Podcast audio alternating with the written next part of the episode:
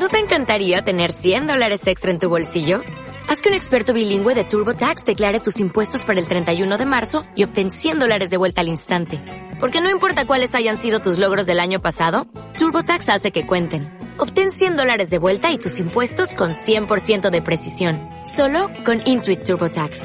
Debes declarar para el 31 de marzo. Crédito solo aplicable al costo de la presentación federal con TurboTax Full Service. Oferta sujeta a cambios o cancelación en cualquier momento.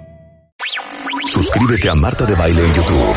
No te pierdas los de Baile Minutos, de Baile Talks y conoce más de Marta de Baile y nuestros especialistas. Marta de Baile 2022. Estamos de regreso y estamos donde estés. Polo de Velasco, dermatólogo, médico cirujano por la UNAM, eh, dermatólogo en el Hospital Gia González, asesor dermatológico en el Hospital de la Luz y dedicado a la práctica privada en dermatología de Velasco, está con nosotros para darnos unas clases de caspa.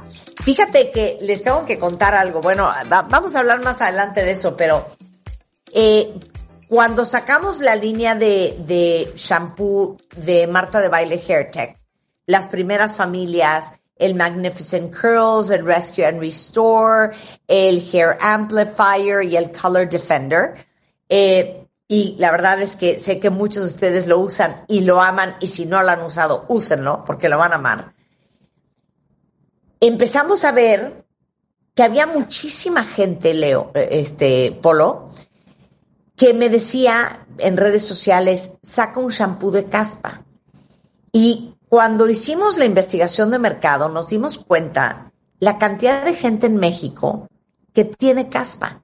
Y así nació el shampoo anti-dandruff, que más adelante explicamos por qué funciona y cómo funciona, justamente por la cantidad de gente con caspa que hay en México. Sí, Marta, tienes, eh, tienes toda la razón. Es un problema súper frecuente, súper común. O sea, y de hecho se calcula que cerca de una cuarta parte de la población puede llegar a tener en algún momento de su vida cierto, eh, cierto grado de caspa, ¿no? Entonces, por eso creo que es un tema súper importante que hoy el día de hoy toquemos y sobre todo que después, eh, más adelante, toquemos eh, cómo vamos a combatirlo, ¿no? Pero primero, para, primero hay que entender cuál es el problema, ¿no? Entonces, la caspa, eh, la caspa se le conoce como pitiriasis capitis, ¿ok? Es el nombre médico dermatológico de, la, de esta descamación y aparece cuando hay un acortamiento en, en la fase de replicación celular en la epidermis, y entonces esto se presenta con mucha descamación, ¿ok? Este, este, estos, eh, estos como copitos de nieve que ven en la ropa negra, que son súper incómodos, pues también se puede acompañar no solamente de descamación, también sino de eh, comezón e incluso de ardor en la piel cabelluda. ¿Y dónde se origina el problema? Pues el problema se origina eh, en la glándula sebácea, ¿ok? La glándula sebácea son aquellas son las glándulas responsables de la producción de los aceites que protegen nuestra piel, ¿ok? Y son tan, tan intensas como hasta 900 por centímetro cuadrado en la piel cabelluda, ¿ok? Y estas eh, van a producir los aceites eh, gracias al estímulo de los andrógenos, entiéndase de la testosterona. Por eso es un poco más común en los pacientes adolescentes y en los varones este problema por elección de la testosterona sobre las glándulas sebáceas. ¿ok? Y, los, y de qué está compuesto el sebo, de qué está compuesta la, estos aceites, pues bueno, prácticamente el 60% son triglicéridos, 25 ésteres de ceramidas y el restante es cualenos y ésteres de colesterol. ¿no? Y todo esto es lo que hace eh, que nuestra piel tenga aceite, tenga una capa de cobertura. Ok. Ok. Ahora, ¿cuáles son los factores que van a incrementar el riesgo de que tengamos esta enfermedad? Pero nada más, a ver, pero quiero hacerte una pregunta, porque en todo el aprendizaje que tuve para crear el anti-dandruff, nos dimos cuenta que muchas veces es por grasa, pero otras veces es por resequedad del cuero cabelludo. O sea, la presencia de descamación, ¿no? O sea, lo que la gente observa, sí, sí es, eh, sí puede ser el exceso de sebo, pero eh, no, no, es necesariamente el único factor. ¿ok? No nada más es la cantidad, sino la cualidad del sebo y hay pacientes que por este recambio epidérmico acelerado, exactamente que tú describes como sequedad, ¿no? Es que ven esta descamación. Y normalmente hay una combinación de estos dos factores, pero sí, correcto, lo que dices no es estrictamente lo único, el exceso en la producción de, grasa o de sebo, ¿no? Ahora, eh, sí, hay, hay evidencia que sugiere que esta enfermedad puede heredarse, ¿ok? Incluso en ciertos modelos, de, en ciertos modelos animales en los cuales eh, se ha demostrado la presencia de esta enfermedad, se acompaña con ciertos trastornos eh, del sistema inmunológico. ¿no? Por eso es un poquito más común la dermatitis seborreica en los pacientes que sufren la infección por VIH. Es, más prácticamente más del 50% de los pacientes con VIH eh, pueden llegar a desarrollar la dermatitis seborreica. Ahora, como tú bien lo sabes en tu investigación, Marta, hay un hongo que participa en el desarrollo de la caspa. ¿okay?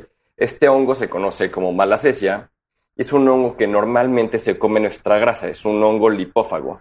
Entonces, ¿dónde va a estar este hongo? Pues donde nuestra piel es más grasosa, obviamente, pues en la piel cabelluda, en la cara, en el pecho, ¿ok?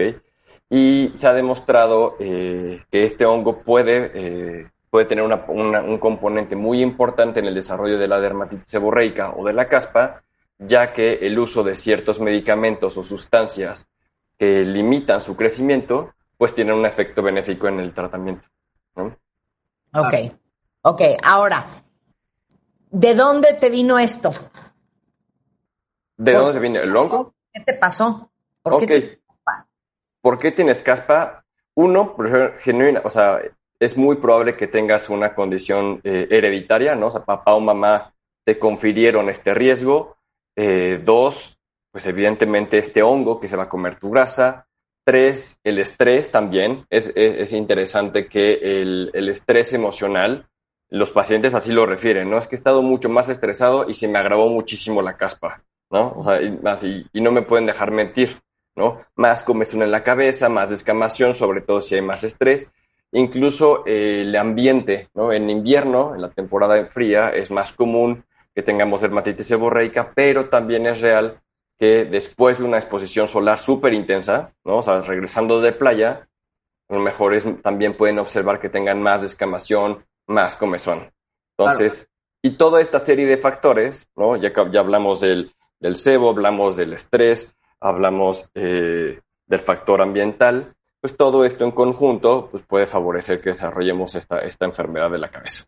Se contagia, haz de cuenta, si Marta tuviese caspa, se peina y le digo, préstame tu peine, Marta, y me peino yo, ¿se pasa el hongo? No. No, no, no, mira, y, mira que Marta no tiene porque estoy viendo que trae una blusa negra impecable, no trae ni una, ni una sola, ni una sola residuo, ni, asomo de caspa, pero no, es un hongo comensal, o sea, todos tenemos malacesia en mayor o menor medida, entonces no, no es, no, no, no es algo contagioso, afortunadamente, ¿no? Qué bueno que lo, qué, qué bueno que lo aclaras, porque sí es un mito bastante común. Exactamente, todo el mundo dice, no, se contagia, tiene caspa, no te juntes con fulana, y sobre todo en la escuela, en la escuela es muy común. Si no son piojos, hombre. Pero, Continúa. Pero no, no, pero no, no, no, no, no, no, es, no es contagioso. Ahora, entonces el tratamiento, evidentemente, eh, va a estar dirigido a impactar en alguno de estos elementos, ¿no? Ya sea en la producción de sebo, o sea, o una limpieza más profunda, ¿no? O sea, retirar el exceso de sebo, eh, la, controlar la inflamación, ¿ok? Para repercutir en la descamación, y por último también eh, atacar el crecimiento del hongo, ¿no? Entonces, como con estos tres ejes, es normalmente el tipo de sustancias que se emplean eh, en la terapéutica para la dermatitis seborreica. ¿no? Que la dermatitis seborreica realmente es como el grado superlativo de la, de la caspa, ¿no? O sea, ya cuando hay una inflamación muy intensa. Ok, pero entonces, a ver, los factores que pueden causar esta enfermedad, hablaremos de los inmunológicos, genéticos, biológicos, emocionales y ambientales. Exacto. Por eso, eh, por eso nuevamente, ¿no? O sea, ese es en resumen, ¿no? O sea, lo que ya mencionábamos. Lo resumiste muchísimo. Lo resumí muchísimo, ok. Bueno, entonces, eh, sean, eh, particularmente con el tema del hongo, Marta, Rebe, es súper interesante porque se ha estudiado incluso qué tipo de malacesia tienen los pacientes con dermatitis seborreica. Y en realidad eh, no se ha demostrado que uno prevalezca sobre otro, ¿no? Incluso es algo muy individual. Entonces, no necesariamente por tener un tipo específico de malacesia parece que pueda hacer más, eh, incrementar el riesgo de desarrollar la dermatitis seborreica. Y no me, de, y este, no me dejaron mentir. Sabes, pero ¿cómo sabes si tienes ese hongo o no? Pues en realidad todo lo tenemos, no se hacen, o sea, no, de manera cotidiana no se hacen estudios o pruebas eh, en el consultorio o en laboratorio para demostrar la presencia del hongo. Simplemente sabemos que es un hongo comensal, es un hongo saprófito, es parte del microbioma de nuestra piel y sabemos que en los pacientes, por ejemplo, en los hombres o en los adolescentes o en aquellos pacientes que tiendan a mayor producción de sebo, pues es muchísimo más probable que podemos encontrar este hongo en su, sobre su piel pero estrictamente pues no es necesario eh, realizar estudios. Si hiciéramos un cultivo, ¿no? o si tomáramos una muestra y lo pusiéramos en, un cultivo especial para hongos, pues sí pudiéramos eh, demostrar su presencia, pero insisto, afortunadamente el diagnóstico de la dermatitis seborreica o de la caspa es meramente clínico. O sea, observar la descamación y sobre todo y las áreas de la cabeza que normalmente se ven afectadas, ya sabes, son las zonas de los lados y mucho más común la región occipital o la porción posterior de la cabeza. Claro. Oye, ahora, otra cosa que quiero preguntarte. Aquí dice una cuenta que a ella y a su mamá no solamente es en la cabeza, es en las cejas también. Exacto. La dermatitis seborreica, o sea, como ya mencionábamos, en las áreas grasosas, la, la cara, incluso hasta en el pecho puede llegar a salir, pero es mucho menos frecuente. La dermatitis seborreica normalmente la ves arriba de las cejas e incluso alrededor de la nariz muchos de estos pacientes que dicen es que tienen, tienen una dermatitis, ¿no? Alrededor de la nariz, que descaman, que está rojo. Entonces, muchísimas veces es, eh, no es sequedad, es dermatitis seborreica. Ok. La gente que tiene caspa, ¿se le cae el pelo? Fíjate que es un mito, es un mito, pero en una fase muy inflamatoria, o sea, en las pacientes, los pacientes que tienen el grado superlativo de caspa, que es la dermatitis seborreica, pero ya muy inflamados, sí pueden tener un poquito más de desprendimiento, ¿no? O sea, un poquito más de caída. Sin embargo, como tal, la caspa, pues no, no, es, un, no es un factor que origine caída de pelo ni que condiciona alopecia. Así que no, no se preocupen.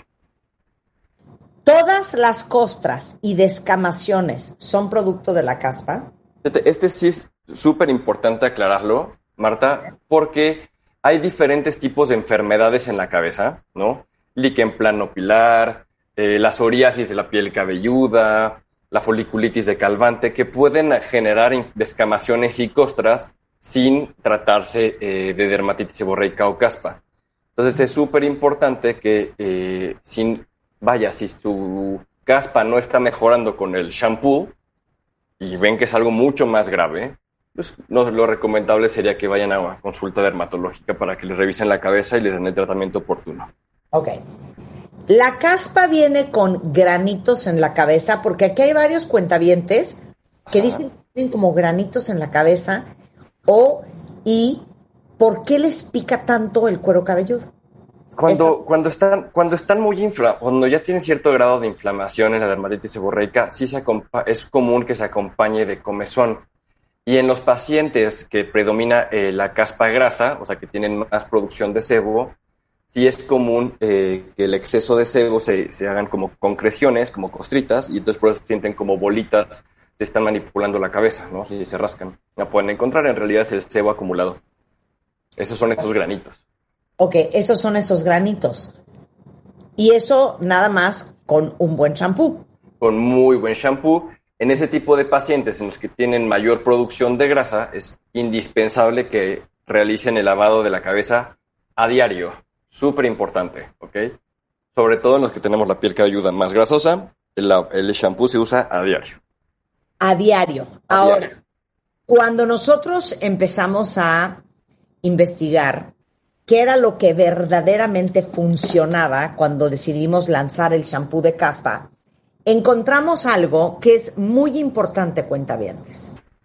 Piritionato de zinc.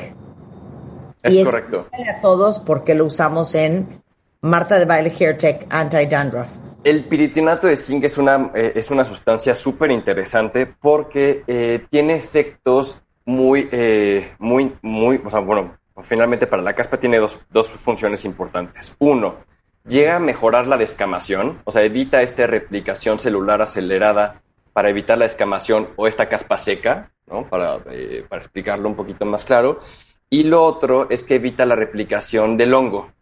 ¿ok? Y además tiene efectos antimicrobianos. Entonces también en otro tipo de infecciones en la piel cabelluda puede ser útil, como en las piñas, por ejemplo, o en cierto tipo de, foliculitis puede ser útil eh, el piritinato de zinc.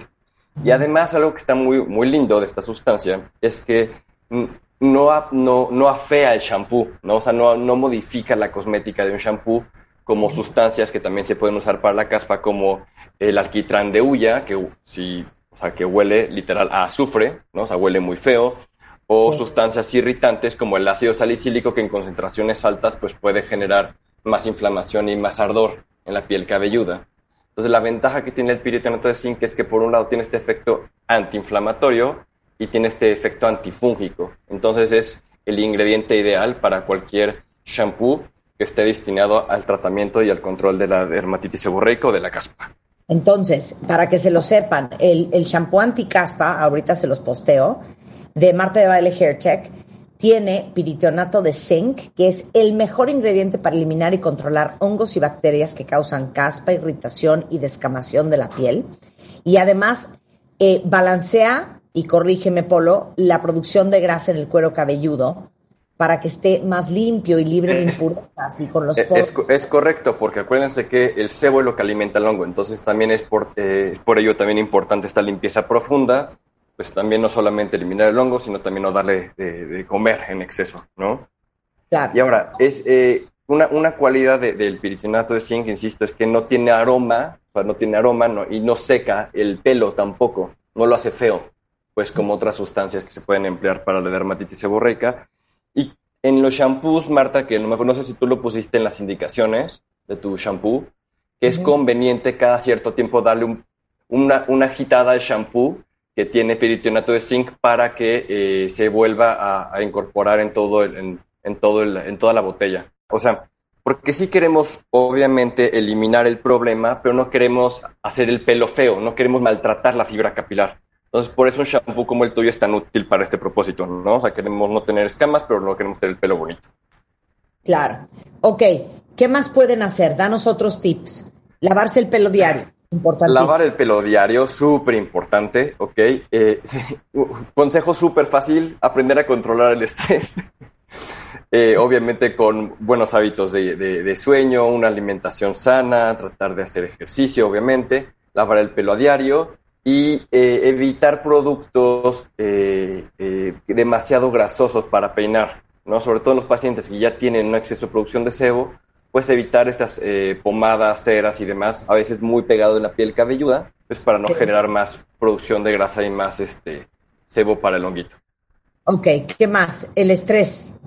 El estrés, obviamente, el lavar el pelo diario, un poco de sol es bueno, ¿no? Por el tema, ya saben, como de la vitamina D, un poco de exposición solar sin caer en un exceso, donde evidentemente el efecto eh, inmunomodulador de la, de la radiación ultravioleta pues puede hacer que después tengan más dermatitis seborreica, ¿no? Entonces, por eso es súper importante, ya saben, siempre exponerse al sol con su fotoprotector todos los días, en, de preferencia más temprano o más tarde cuando eh, los picos de radiación ultravioleta están un poquito más bajos. Eh, ¿Puedes hablar de la dieta? Sí, la dieta es importante, sobre todo el aporte de zinc, o sea, así como el piretionato de zinc que ahorita mencionamos, el zinc tiene efectos muy interesantes sobre eh, el metabolismo de, las grasas y sobre todo en la producción de sebo. Se ha visto que en pacientes que tienen déficit de zinc tienen alteraciones eh, en la producción y, las cualidades del sebo que producen y esto favorece también a la dermatitis seborreica. Entonces, bueno, consumir suficiente zinc y, este, y ciertos tipos de grasas, ¿no? O sea, ya saben, los eh, los aceites tipo omega, ¿no? los, ah, los omega 3, también pueden ayudarnos un poquito a mejorar la salud de la piel cabelluda y de la piel en general. Muy bien. Ok, a ver, me falta algo. Eh, ¿Es cierto que hay que limitar la cantidad de productos para peinar? Sí, mira, eh, en realidad esto no es algo que yo comente mucho en mis pacientes que tienen alopecia, pero sí en los pacientes que tienen dermatitis seborreica. O sea, productos que tienen muchos, muchas grasas, muchos aceites, pues pueden agravarla. ¿no? Entonces, eh, prefieran o elijan a lo mejor eh, para pacientes que tienen dermatitis seborreica, a lo mejor usar o preferir un spray sobre una cera, ¿no? O un mousse sobre, un, eh, sobre el gel, ¿no? Que no tenga tanta grasa, precisamente pues, porque va a empeorar todo este problema, ¿no? Claro, claro. Polo, para todos los que traen problemas de pelo, si no es caspa, es alopecia, si no es alopecia, se les está cayendo, si están en el fluvio telógeno, o cualquier otra cosa, ¿dónde te encuentran? Estoy en la Ciudad de México, en Guadalupeín. Les dejo eh, los números de contacto. Es el 5661-1645 y mensaje por WhatsApp al 5526877163. Saben que en Twitter estoy como arroba doctor dr polo de Velasco y en nuestra y en, y en Instagram como arroba derma de Velasco. Lo que necesiten ya saben, con todo gusto los puedo orientar y cuando sea necesario, pues siempre acudir a consulta con su dermatólogo. Sensacional. Polo, muchísimas gracias. Muchísimas gracias, Marta Rebe. Un gusto verlas. Que tengan excelente semana. Hombre, muchas Bueno, regresando del corte, hablábamos hace como tres semanas con la abogada Ana María Kudish, que se dedica a derecho de familia, o sea, el divorcio es lo suyo y la pensión alimenticia, que increíblemente, post pandemia, han crecido la cantidad de divorcios de manera impresionante. Eh, si ustedes están en ese proceso, si piensan que van a estar en ese proceso, no se pierdan la siguiente entrevista porque de eso vamos a hablar. Hacemos una pausa y regresamos. Entra a wradio.com.mx. Checa más información de nuestros invitados, especialistas, contenidos y escucha nuestro podcast. Marta de Baile 2022. Estamos de regreso. Y estamos donde estés. What if you could have a career where the opportunities are as vast as our nation, where it's not about mission statements, but a shared mission? At U.S. Customs and Border Protection, we go beyond to protect more than borders, from ship to shore, air to ground. Cities to local communities, CBP agents and officers are keeping people safe. Join U.S. Customs and Border Protection and go beyond for something far greater than yourself. Learn more at cbp.gov/careers.